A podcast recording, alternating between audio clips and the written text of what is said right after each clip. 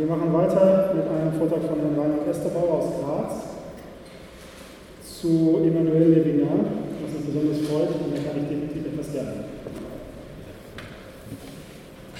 Ja, vielen herzlichen Dank. Mein Vortrag, der den Titel trägt, Der Wille als Leib und Zeit zum Konzept von Leibzeit bei Emmanuel Levinas. Diesen Vortrag verstehe ich als Beitrag dazu, die Debatte um den Leib nicht nur über Topologien zu führen, sondern auch das Problem des, der Zeit des Leibes äh, zu berücksichtigen. Ich begebe mich praktisch auf der Suche nach einer Leibzeit und möchte das gern phänomenologisch tun. Im Folgenden gehe ich von Levinas früher Philosophie, vor allem von Totalité Infinie aus.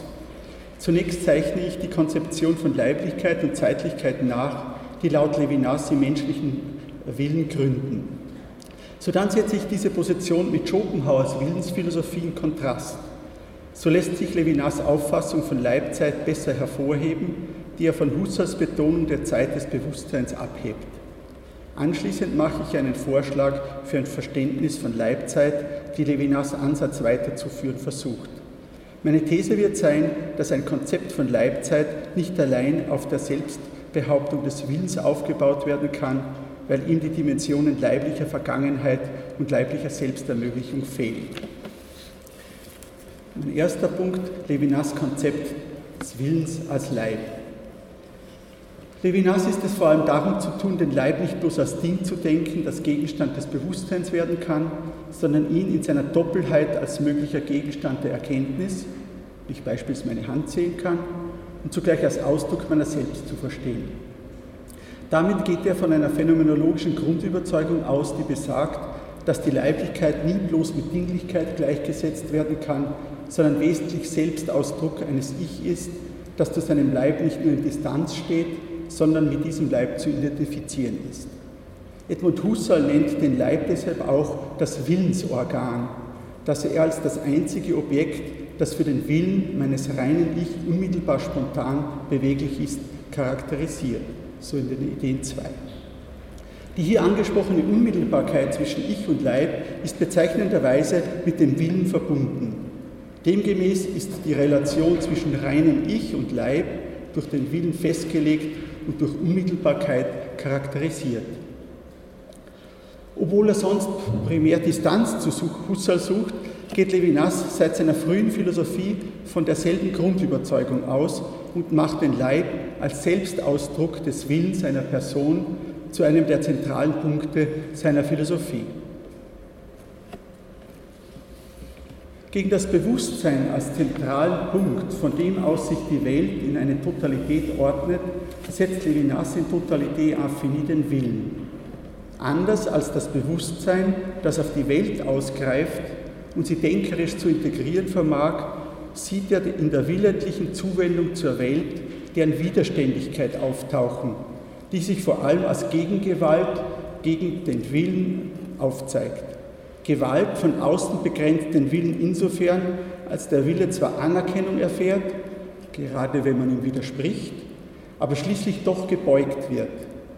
Während sich nach Levinas das Bewusstsein immer durchsetzt, weil es nichts gibt, das es nicht zu integrieren vermöchte, erleidet jeder Wille seine Niederlagen. Zunächst beginnt jede willentliche Regung mit, dem, mit einem Selbstausdruck, der sich als Selbstbehauptung äußert. Etwas zu wollen stärkt das Ich, indem dieses beginnt, sich selbst zu behaupten. Es zeigt sich in jeder Äußerung des Willens also dessen für sich.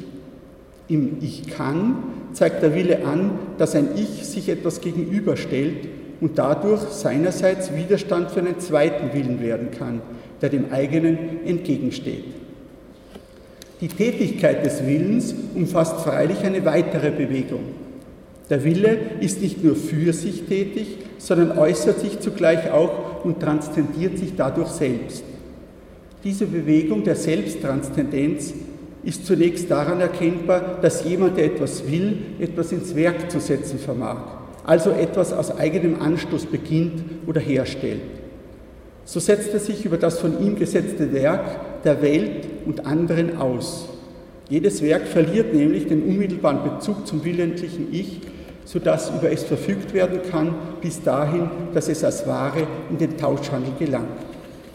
Stärker noch als über das willentlich hervorgebrachte Werk wird der Doppelcharakter des Willens als Selbstbehauptung und Selbstverlust in der möglichen Gewalt gegen den eigenen Willen deutlich. Denn wie gesagt, jeder Wille steht in der Möglichkeit, gebeugt zu werden, wobei ihm Gewalt von außen eine Grenze setzt. Ein gebrochener Wille verliert seine Souveränität über die Welt, die er ursprünglich beherrschen wollte.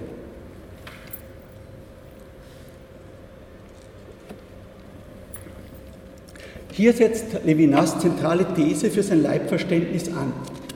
Menschlicher Wille, der einerseits für sich tätig ist und sich andererseits damit zugleich angreifbar macht, kann nach Levinas nicht anders, als sich leiblich zu manifestieren. Denn nur leiblich kann er etwas ins Werk setzen und nur in leiblicher Manifestation ist er auch anfechtbar. Diese Verfassung des Willens, die sein Für sich genauso umfasst wie seinen Verrat an sich selbst zu Levinas, ist der Leib.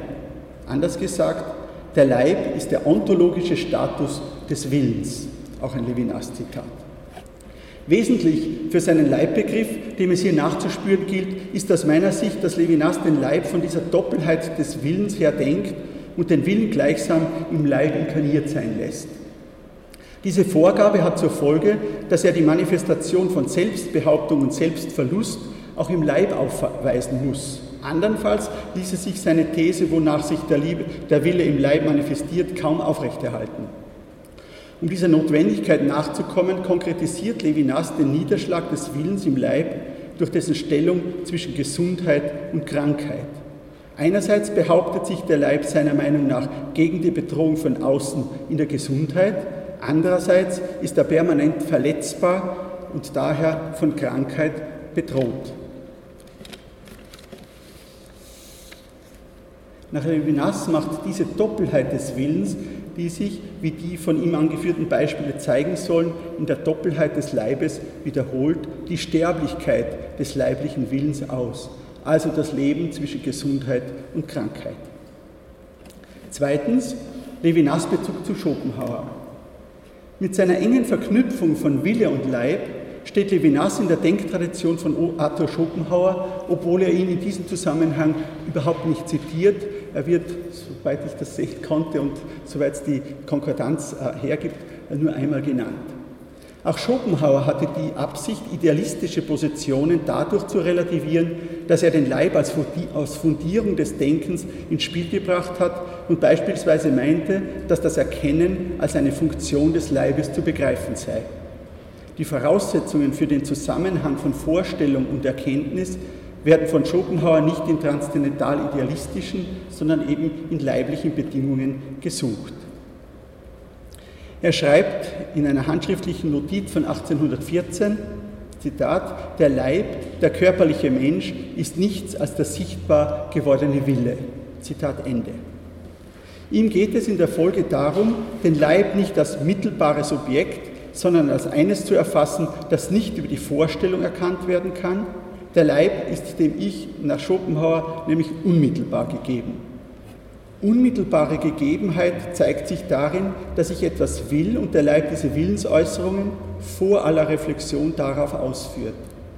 Diese Identität von Willensakt und leiblicher Bewegung ist ihrerseits dem Bewusstsein zugänglich, das Bewusstsein ist aber nicht vermittelnde Instanz, sondern bloß sekundäre Zugangsmöglichkeit zu einer primären Identität.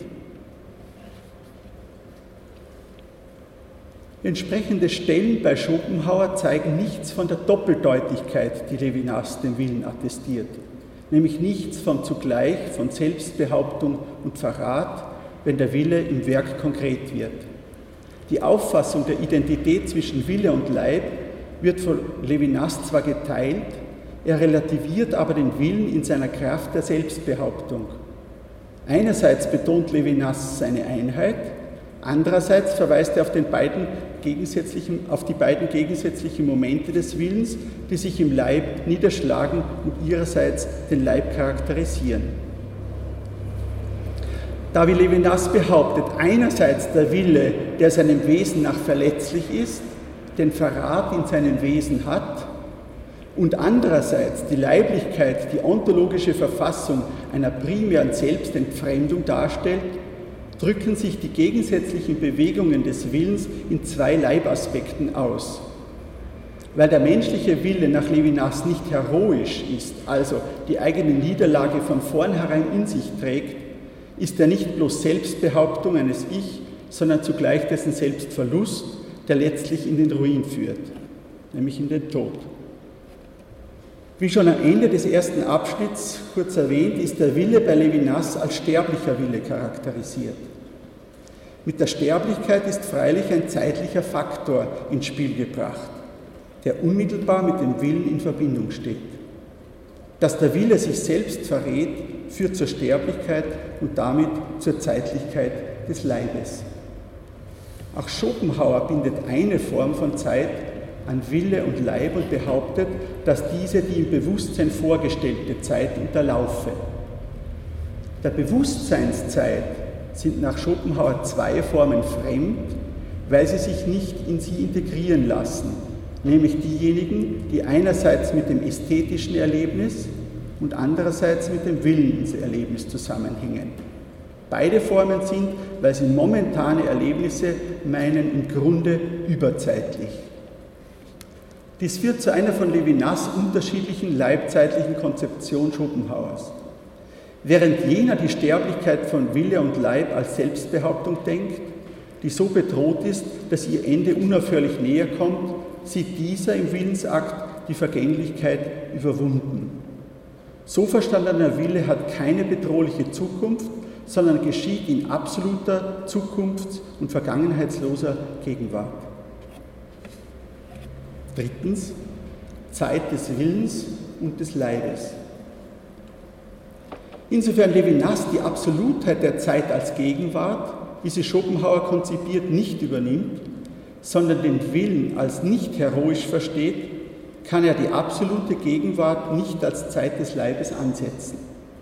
Vielmehr liegt sie, wie sichtbar geworden ist, für ihn in der Sterblichkeit, also in der Willenskundgebung, die zugleich Ausdruck eigener Identität und eigenes, eigenen Verrates ist. Wenn man nach der Zeit des Leibes fragt, wie sie Levinas versteht, muss man also die Sterblichkeit genau in den Blick nehmen. Levinas geht von der Verletzbarkeit des Leibes aus, die im Tod bis zur Vernichtung getrieben wird. Der Tod ist als Bedrohung zwar während des Lebens ständig präsent, wird aber noch nicht schlagend. Das bedeutet, dass die Zeit die Distanz ist, die ein Ich von seinem Tod trennt. Leibliche Zeit ist damit Aufschub bzw. Vertagung, Ajournement des eigenen Ablebens, das man nicht selbst in der Hand hat und über das man auch nicht verfügen kann, außer man legt eben selbst an sich Hand an.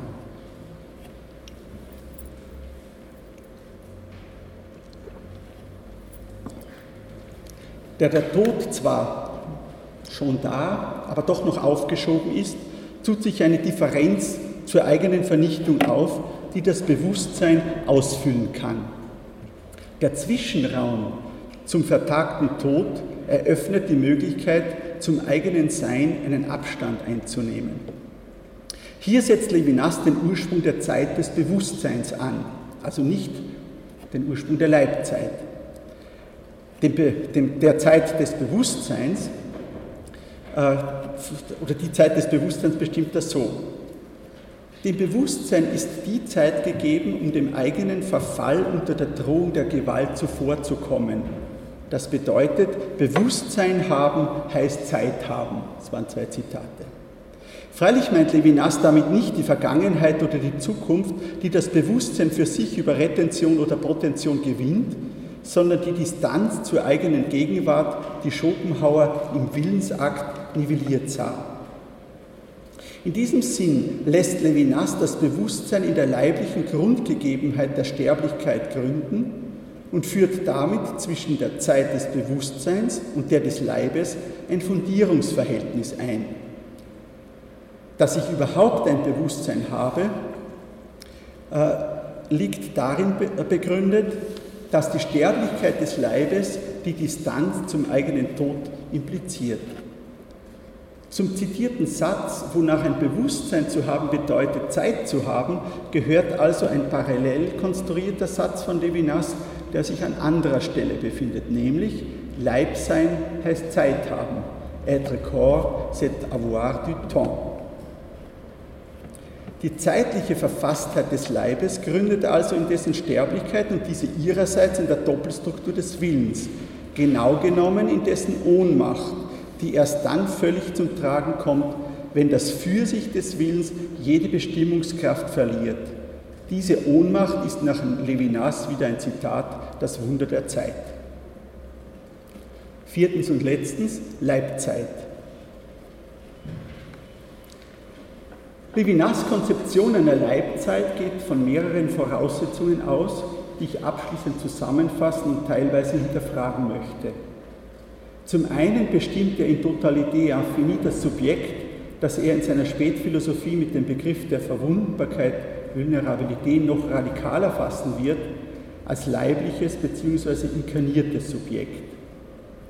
Zum anderen unterstellt er das Problem der Leiblichkeit seiner der Leiblichkeit und der Zeitlichkeit seiner Willensphilosophie.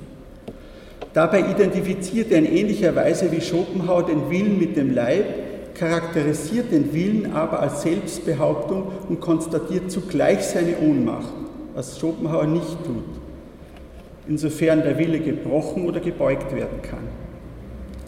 Damit nimmt er seine Zeitphilosophie aus ontischer Kausalität heraus und baut sie von den Begriffen der Gewalt und von der Gefährdung her auf.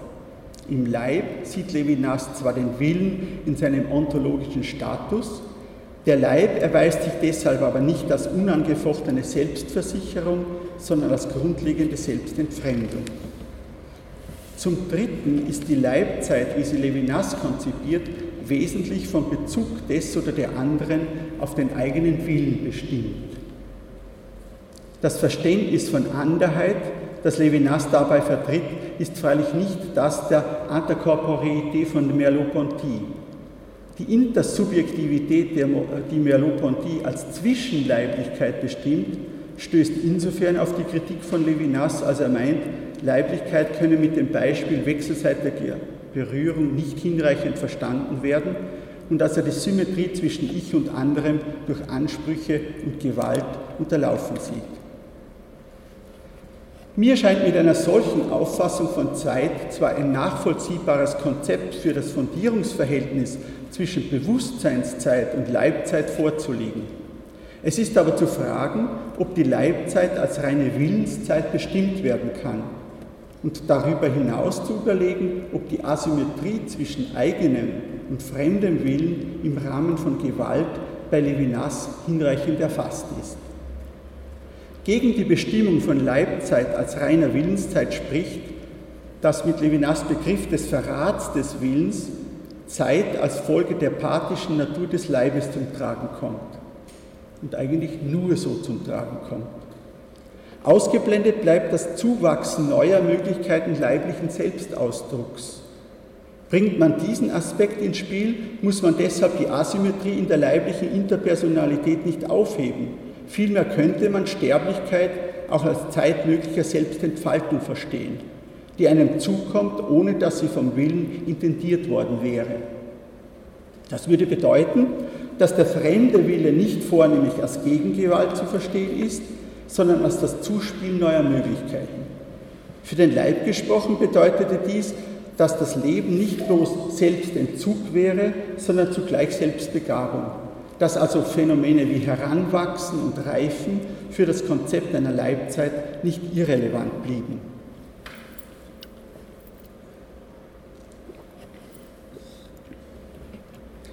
Freilich ließe sich Zeit dann nicht allein als Willenszeit verstehen, solange Wille als Selbstbehauptung aufgefasst wird.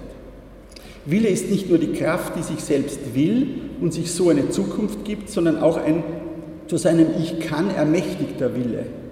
Er hat nicht nur die Zukunft, die er sich als Kraft gegen den Tod erkämpft, sondern auch eine Vergangenheit, die ihm Möglichkeiten eigenen Wollens zuspielt. Anders gesagt, solange der Wille kein blinder Wille ist, hat er eine Richtung, die nicht geschichtsfrei bleibt. Vielleicht ist der Leib ja nicht nur Manifestation des nach vorne strebenden Willens, sondern ist der Wille auch geprägt von leiblichen Grenzen, die Sedimente des vergangenen Lebens sind. In Abwandlung eines Satzes von Merleau-Ponty müsste dann gegen die Bestimmung des Leibes durch einen so verstandenen Willen gesagt werden, möglicherweise ist der Leib noch tieferer Herkunft als der Wille. Vielen Dank.